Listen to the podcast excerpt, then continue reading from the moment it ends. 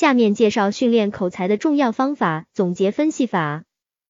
总结分析法就是每天及时总结分析当天与人说话聊天的内容。总结分析的时间可以是每天晚上睡觉前，也可以在对话结束后马上总结分析。具体的总结分析方法如下：第一，回忆今天跟哪些人说了什么话，聊了什么话题；第二，回忆与对方说话的目的是什么，是否达到了目的，分析没有达到目的的原因是什么；第三，分析总结哪些地方没有应对好。思考一下，如果下次遇到同样的情况，应该怎样说？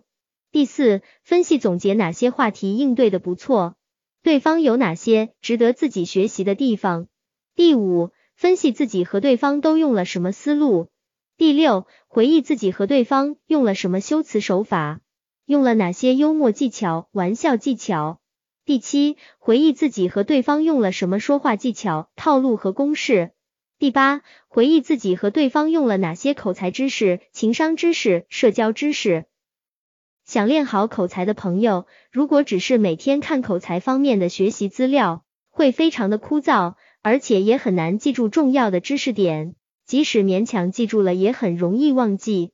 所以要在现实生活中多实战训练，多与人聊天说话，多运用学到的技巧和知识。每天实战训练后，还要及时的总结分析，这样可以有效的巩固记忆已经学到的口才技巧和知识，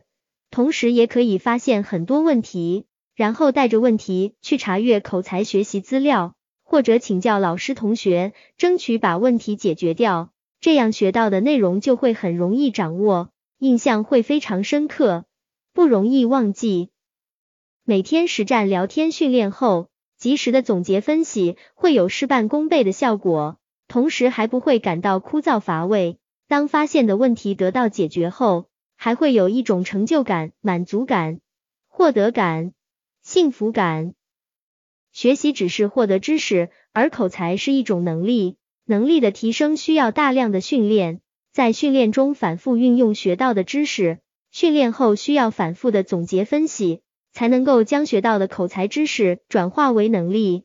所以想要练好口才的朋友，除了每天要看口才方面的学习资料，每天要实战训练外，还要记得每天要及时的总结分析，这样才有事半功倍、轻松愉快的效果。